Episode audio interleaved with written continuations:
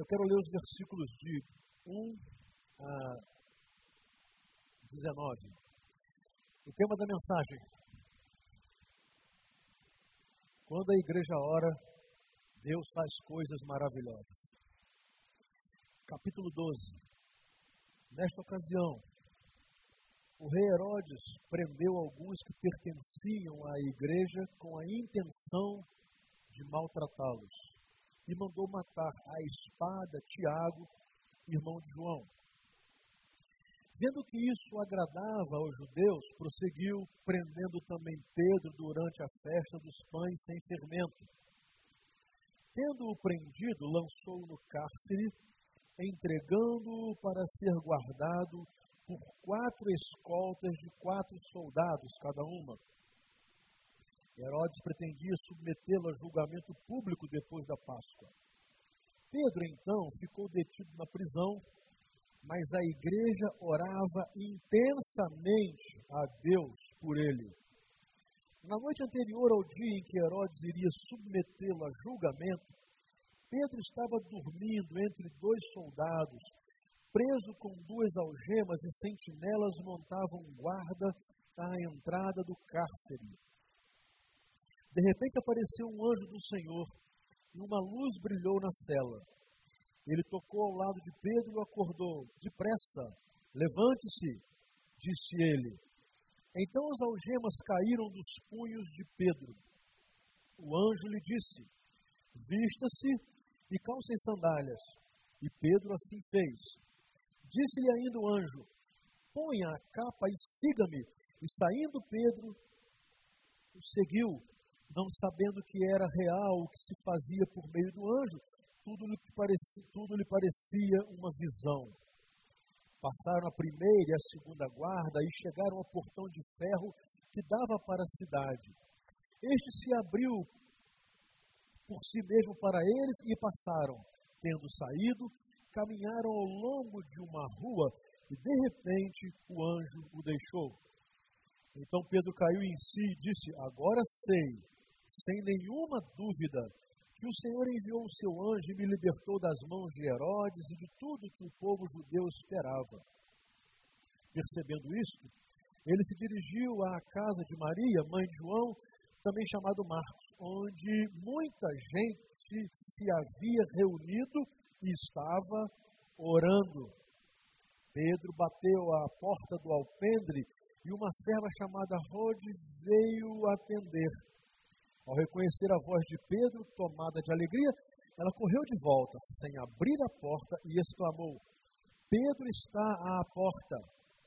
Eles, porém, lhe disseram: Você está fora de si. Insistindo ela em afirmar que era Pedro, disseram-lhe: Deve ser o anjo dele.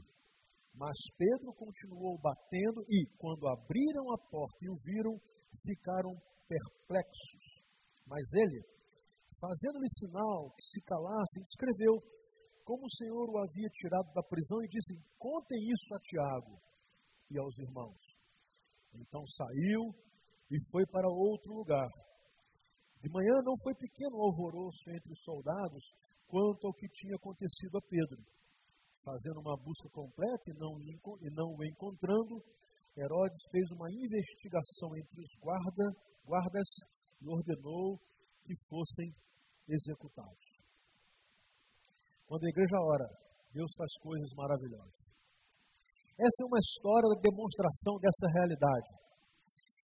O texto, ele está dentro de, uma, de, uma, de um tempo em que o evangelho estava se estava crescendo. Estava se expandindo de uma, expandindo de uma forma considerável.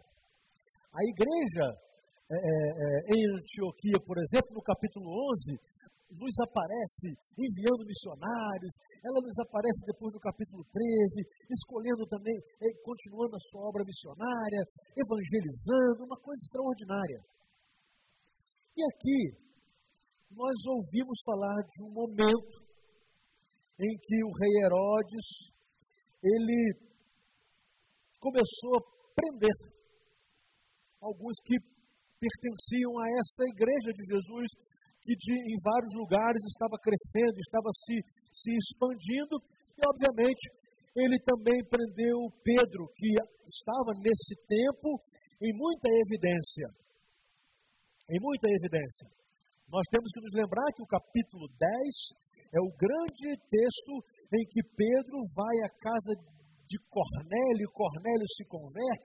Pedro tem a sua visão é, missionária é, ampliada quando ele reconhece com a experiência na casa de Cornélio, que verdadeiramente o Evangelho também veio aos gentios, e Pedro começa a exercer um ministério importante e reconhecido.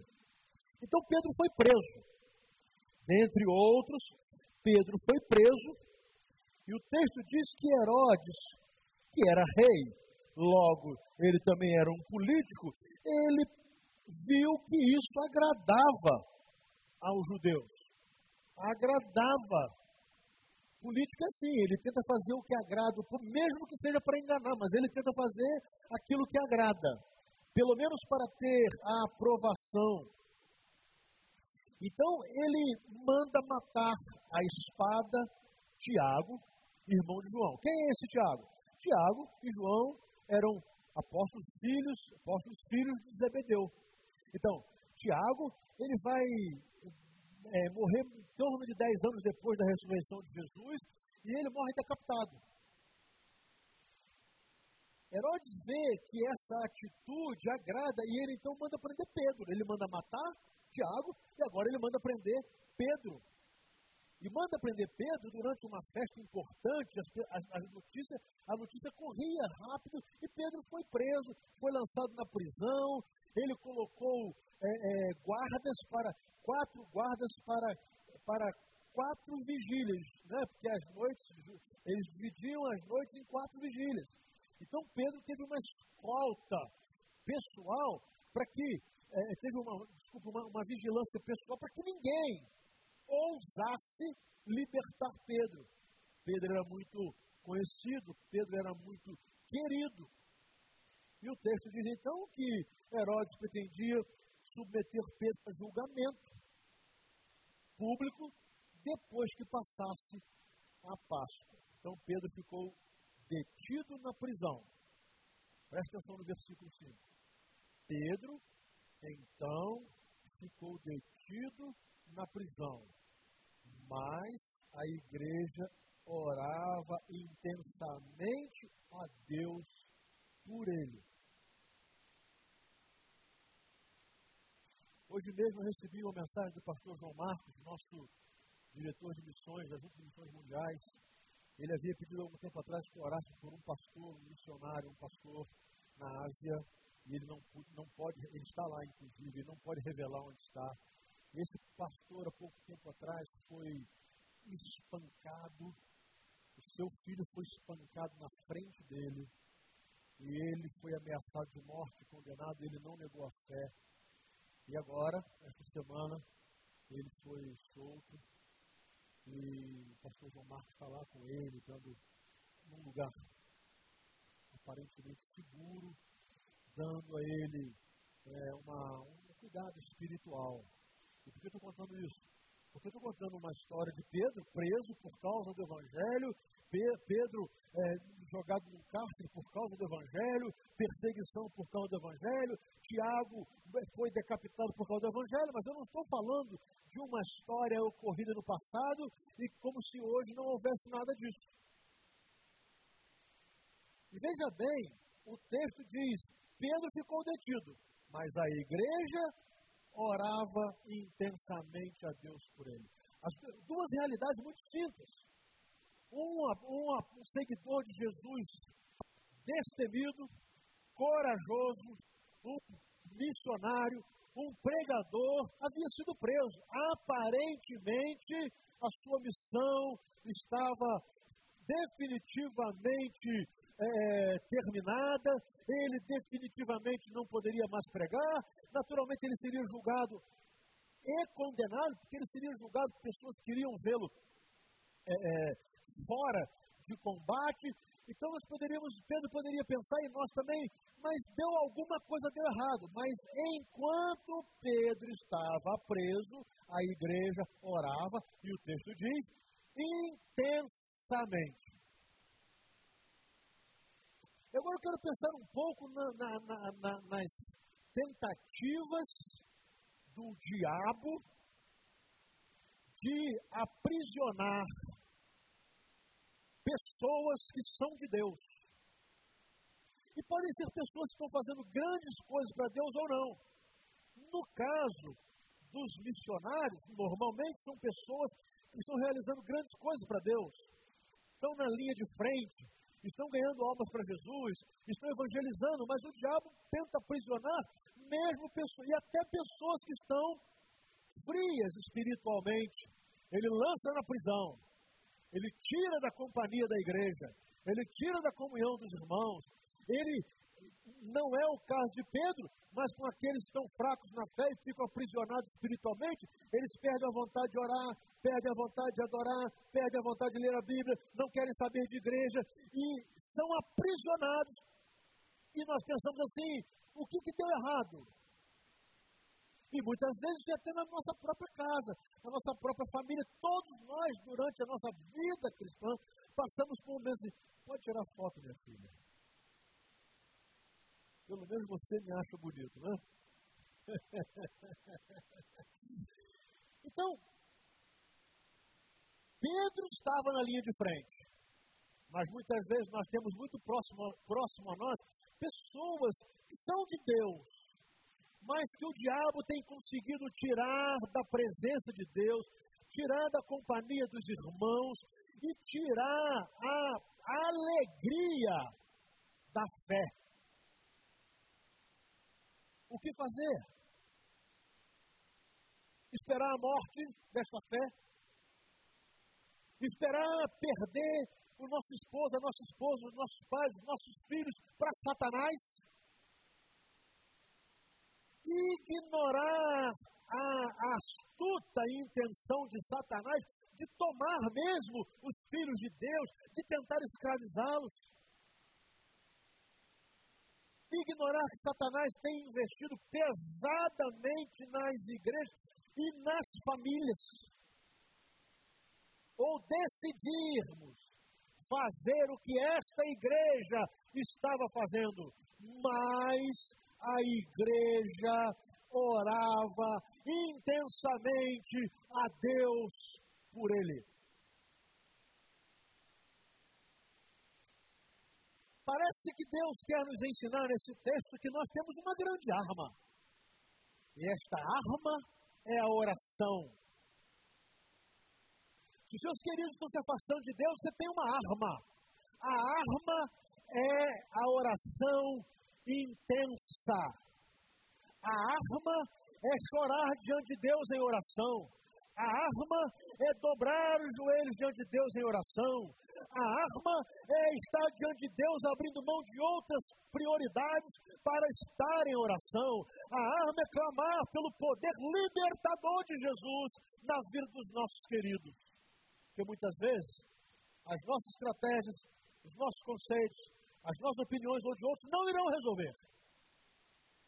Porque o diabo, quando ele vem para escravizar, ele vem para escravizar com uma dedicação terrível. Não nos esqueçamos que o diabo veio para roubar, matar, com o objetivo final de destruir. Então, na experiência de Pedro, e a motivação era outra, ele havia sido preso por causa da sua intimidade com Deus, da sua intimidade, do seu comprometimento com Jesus, enquanto Pedro estava preso, a igreja orava intensamente. Mas digo mais, meus irmãos, eu creio que nós, como igreja, como corpo, nós, nós, nós temos que nos comprometer em orar pelos nossos irmãos que estão em pecado, que estão afastados, que estão sendo aprisionados.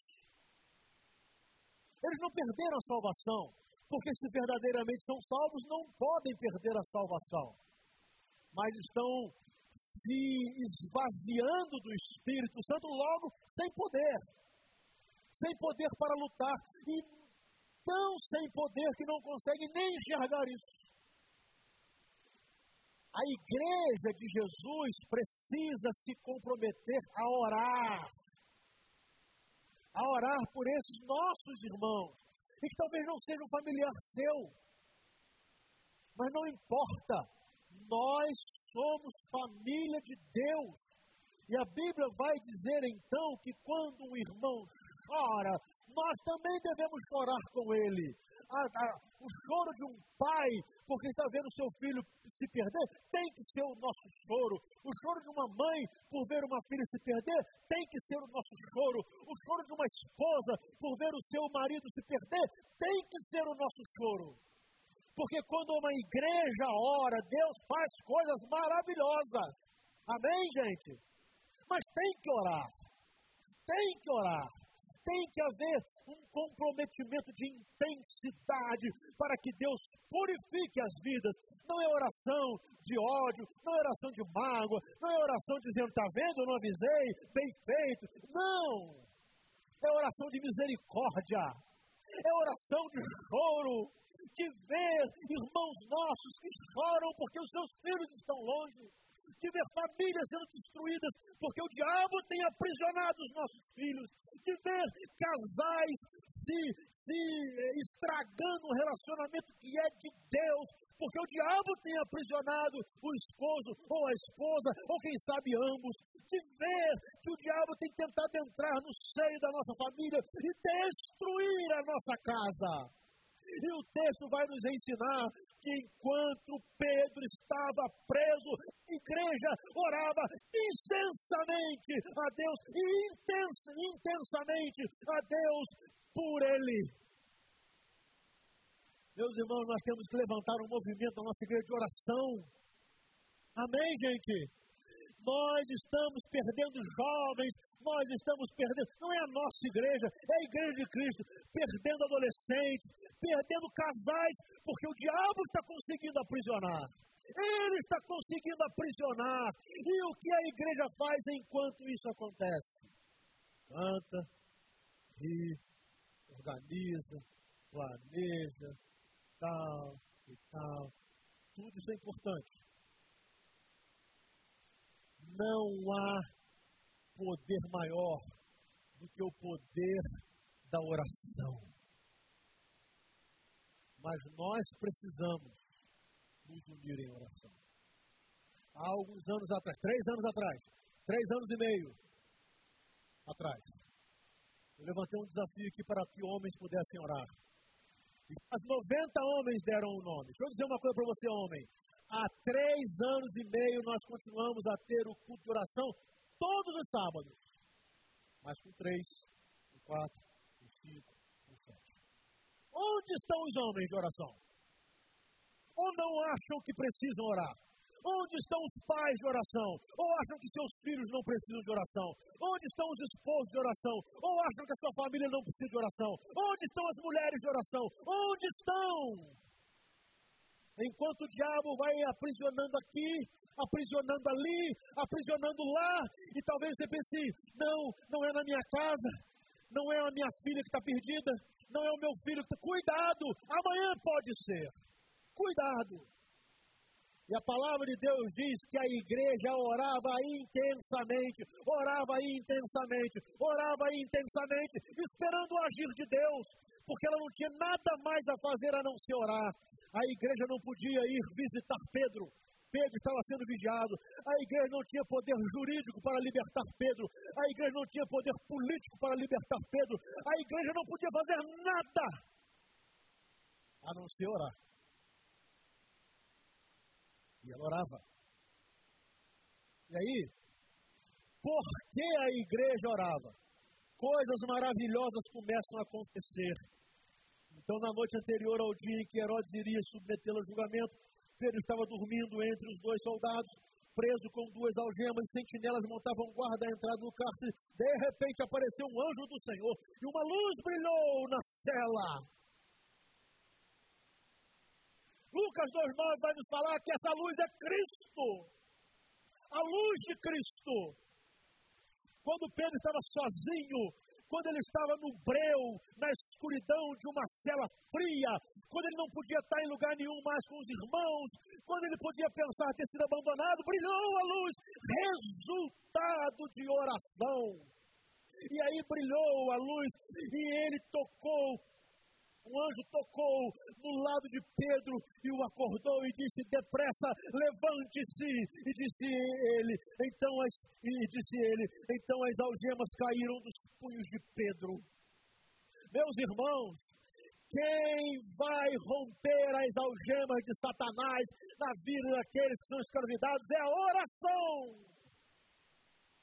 É a oração do povo quem vai libertar os nossos queridos que estão sendo amarrados por Satanás é a oração da igreja. Quem vai romper com essas cadeias é a oração.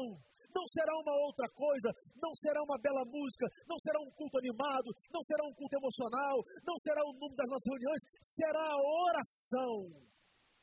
Ela liberta. E aí as algemas caíram, o anjo lhe disse: Vista-se, calça sandálias. E Pedro fez assim. E disse-lhe ainda o anjo: Põe a capa e siga-me saindo. Pedro o seguiu, não sabendo que era real o que se fazia por meio do anjo. Ele achava que era uma visão. E passaram a primeira, a segunda guarda. Chegaram ao portão de ferro que dava para a cidade. Este se abriu por si mesmo para eles passarem. Quando o povo ora, Deus rompe as cadeias. Quando o povo ora, ele liberta os cativos. Quando o povo ora, ele quebra as algemas. Quando o povo ora, você passa pela primeira, pela segunda porta, e guarda nenhum diabo, demônio nenhum consegue te segurar. Ninguém! Mas isso só acontece quando o povo ora. Do contrário, não. E interessante, este se abriu por si mesmo. o portão da cadeia abriu sozinho. Não foi usada chave humana nenhuma. E aí eu vou me lembrar da ressurreição de Jesus, que o texto diz que a pedra foi removida sem uma ação humana. Sem uma ação humana. E quando Deus age para nos libertar, Ele faz por Ele mesmo, pelo poder que Ele tem, mas Ele faz quando o povo ora. Então, interessante. Logo depois que os dois passaram pela porta, o texto vai dizer de uma forma tremenda: tendo saído, caminharam ao longo de uma rua, de repente, o anjo deixou.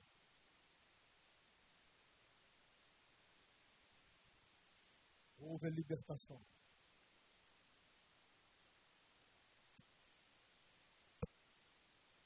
Para onde Pedro devia ir? Ele vai para a igreja, que se reunia numa casa. Ele volta para o seu povo. Ele vai se encontrar com o povo de Deus. Ele vai para um lugar onde o povo estava.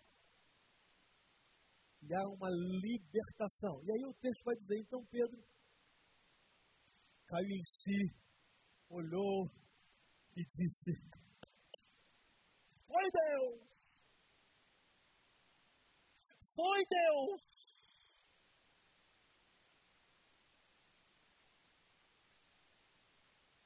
E eu, preparando esse sermão,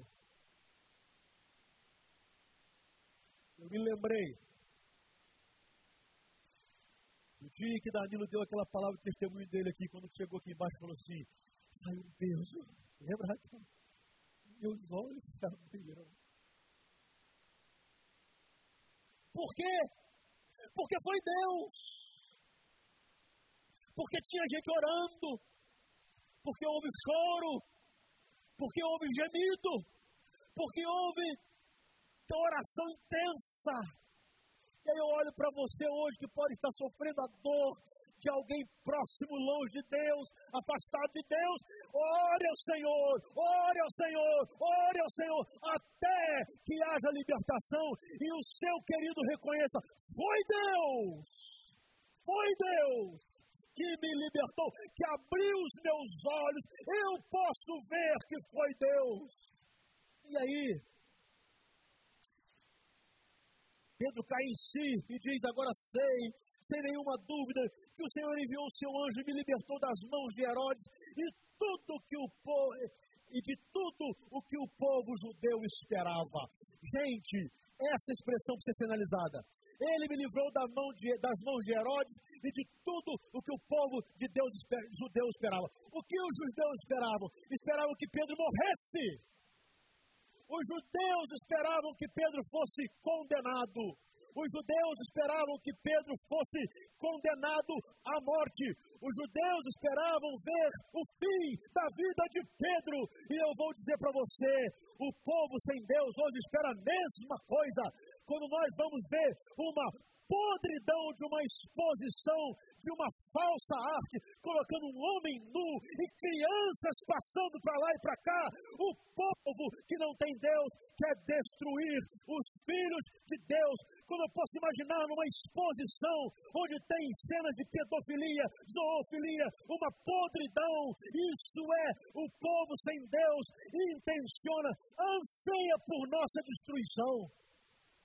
E aí você vai para a escola e tem muita gente na escola que quer destruir os seus filhos. Vai para a universidade e tem muita gente na universidade que quer, quer destruir os nossos jovens. Você vai assistir conceito de, de televisão, de casamento. Você vai ver que esse povo sem Deus quer destruir o nosso casamento. Mas eles não podem se nós orarmos intensamente intensamente uns pelos outros. Eles podem tentar, mas não podem conseguir se nós estivermos preparados. E aí, percebendo essa libertação, Pedro se dirigiu à casa de Maria, mãe de João, também chamado João Marcos.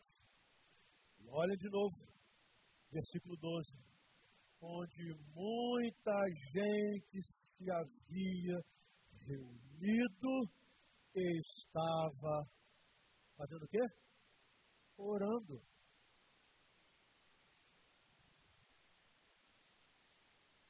Estava orando. Estava reunido em comunhão. Estava reunido em adoração. Estava reunido em oração. Havia uma perseverança na oração. Havia uma confiança no poder da oração. Havia um sentimento de necessidade de oração. Eles nem sabiam que Pedro já havia sido liberto, né? Que, estava, é, é, que Pedro é, tinha saído da prisão. Sabiam. Deixa eu dizer uma coisa para você. Quando você ora, quando nós oramos, Deus vai agindo sem que nós saibamos. Deus vai agindo.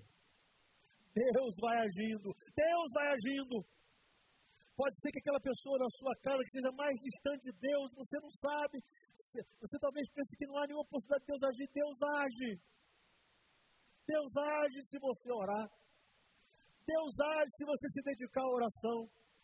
Deus age se você confiar mais no poder de Deus do que no seu. Deus age. E nunca pense ser impossível isso na sua família, porque é possível o diabo tentar escravizar alguém na sua casa. A sua casa não é melhor que a minha, não é melhor que a do outro, não é melhor que a do outro, o seu filho não é melhor, é, o seu marido não é melhor, a sua esposa não é melhor, o seu neto não é melhor, não. Nós somos homens fracos, sujeitos, todos nós, às mesmas paixões. Todos nós. E não nos esquecendo de que o povo que não tem Deus quer ver o povo de Deus destruído. Então, Pedro vai a uma casa e o povo estava reunido e orando. Aí olha só, Pedro bateu a porta do alpendre E uma serva chamada Rode veio atender. Ao reconhecer a voz de Pedro, tomada de alegria, ela correu de volta, sem abrir a porta, e exclamou: Pedro está à porta.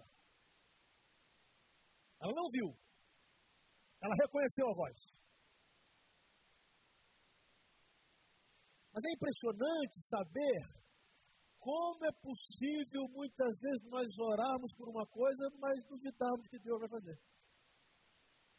Porque o texto está dizendo que quando ela vai falar isso, quando ela disse, Pedro está à porta, os irmãos responderam, você está fora de si. Não é possível. Olha só, nós estamos orando por isso. E nós dizemos que não é possível. Nós estamos orando e na prática nós não acreditamos. Nós estamos orando e na prática nós dizemos que não tem jeito. Nós estamos orando por um esposo, por uma esposa, por um filho, por uma filha, por um pai, por uma mãe, por um neto, por uma neta, e nós dizemos, ah, mas não é possível. Como não? Quando esta mulher disse, é, é Pedro, e ele está batendo a porta, como que dizendo, Deus respondeu a oração, Deus o libertou. Os irmãos estavam orando, mas disseram, você está fora de si. Mas há uma diferença. Quem tem fé tem. Quem tem convicção tem. E, é, e essa, e essa é, serva, não, é ele mesmo. É ele. É ele. E aí, os irmãos dizem, não, não, não, não é Pedro, deve ser o anjo dele. Os judeus acreditavam nessa questão de cada pessoa tem um anjo. Daí surge essa crença do anjo da guarda. Que na verdade é equivocada. O texto usado para dar base a isso, principalmente, é lá no Salmo. O anjo do Senhor acampa-se ao redor daqueles que temem. Essa é uma referência ao anjo do Senhor, o anjo do Senhor Jesus. Os anjos têm a função mas, examinando a Bíblia bem detalhadamente, não há base para essa ideia de você tem um anjo da guarda, tem outro, você tem um, você tem outro, você tem outro, você tem outro, entendeu? Hoje, nós somos guardados pelo Espírito Santo.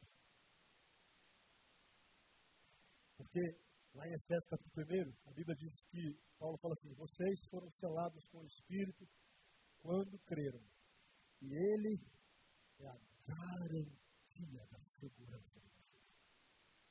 Amém? Mas presta atenção, o que eu quero falar com isso aqui? Nós somos pessoas falhas. E às vezes, nós, ainda que em oração, nós achamos que há coisas impossíveis para Deus. Não há. Há para nós. Mas não há nada impossível para Deus. Nada. Os irmãos não estavam sendo hipócritas. Os irmãos não estavam sendo falsos, nem carnais. Eles estavam sendo fracos. Embora orando, e a oração, e tanto é verdade que a oração surtiu o efeito esperado, mas tinha fraqueza.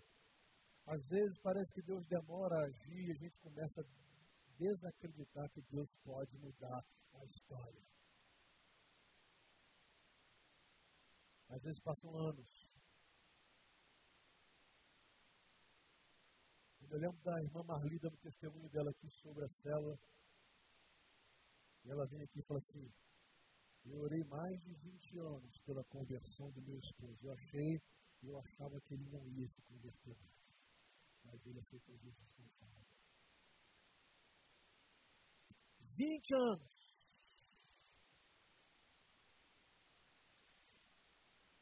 Nós não devemos nos culpar, nós somos pessoas fracas. E às vezes nós oramos, mas o problema é tão duro, é tão difícil para nós, que nós achamos que ele também é difícil para Deus. E para Deus, nada é impossível. Eu quero me encaminhar para o fim. Versículo 16. Mas Pedro continuou batendo. E quando abriram a porta e o viram, ficaram perplexos.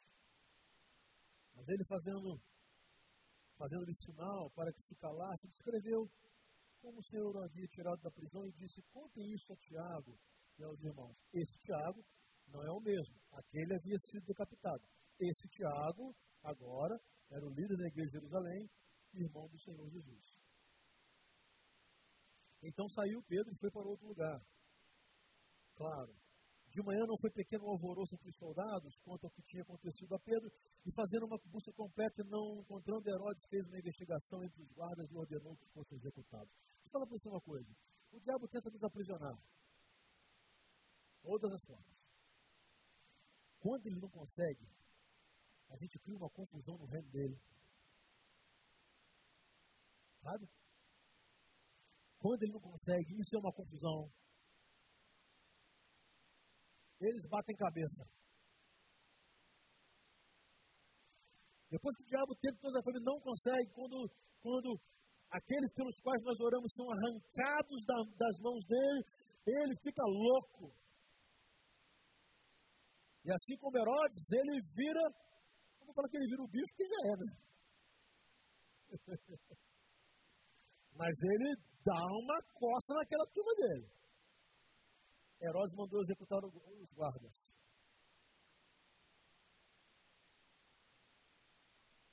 Guarde bem, irmão. Quando a igreja ora, Deus faz coisas maravilhosas.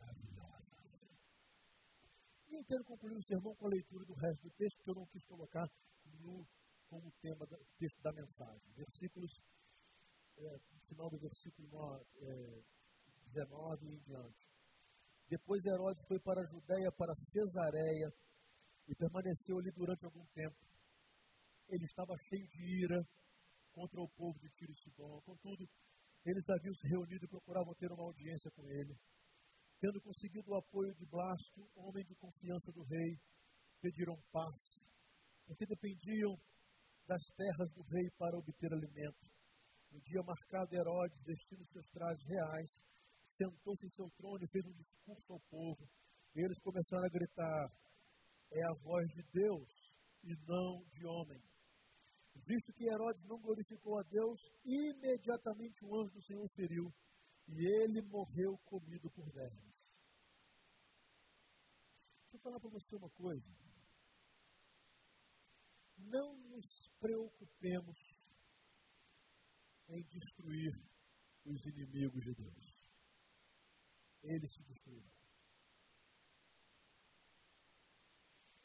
Herodes estava numa polêmica tremenda com, com é, os moradores de Tiro e Sidom. Tiro e Sidom são duas cidades que não faziam parte de Israel. Cidades da Síria e Líbano. Fronteira, mas não pertenciam a. Outros povos. E aí eles tentam fazer um acordo lá e tal, e aí o Herodes se veste como rei. E quando Herodes começa a falar, tudo indica que tenha sido uma pessoa muito eloquente, eloquente, as pessoas começaram a dizer, isso é voz de Deus. O problema é que Herodes aceitou. Herodes aceitou. Ao invés de glorificar a Deus, ele falou, ah, é Deus, é, talvez eu seja mesmo. Eu sempre digo que todo ateu, não é que ele não acredita em Deus, ele pensa que é Deus. Não é o fato de nós. É porque se ele admitir que tem Deus, ele admite que tem alguém maior que ele. Ele não pode admitir isso. Então, para não ter ninguém acima dele, ele diz assim: não há Deus. Aí o salmista vai me falar assim: e disse o louco no seu coração: não há Deus. Mas aqueles que querem tomar para si a glória de Deus, eles serão destruídos. O texto diz que ele morreu foi comido por vermes. Flávio José, historiador que não era cristão, ele relata o horror da morte deste Herodes. Agora, calma aí. Olha o versículo 24. Entretanto, a palavra de Deus continuava a crescer a espalhar-se. Amém, Deus.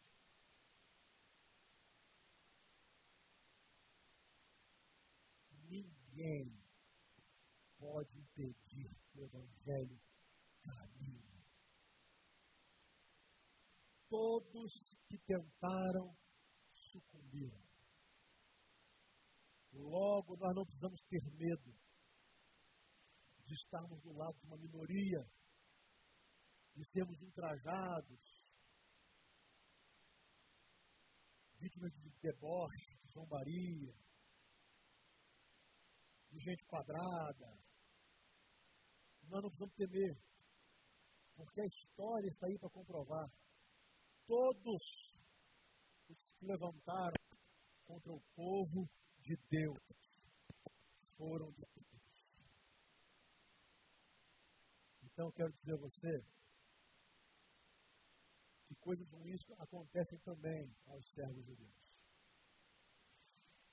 Famílias de Deus também passam por problemas e tribulações. O diabo quer aprisionar a família toda, e quando não consegue a família toda, ele aprisiona alguns para destruir a família. Mas nós temos uma arma.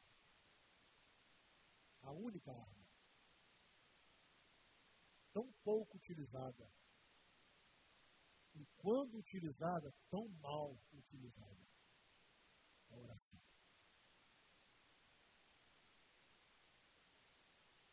Eu quero terminar esse culto hoje de uma forma muito diferente. Quero convidar vocês a colocar em pé. Eu gostaria que nós agora, e você pode sair do seu lugar se quiser, que nós nos reuníssemos em pequenos grupos aqui de oração. Tá? Pode fazer isso? Vamos lá, gente. Rápido. Pequenos grupos. Três, quatro pessoas, cinco no máximo.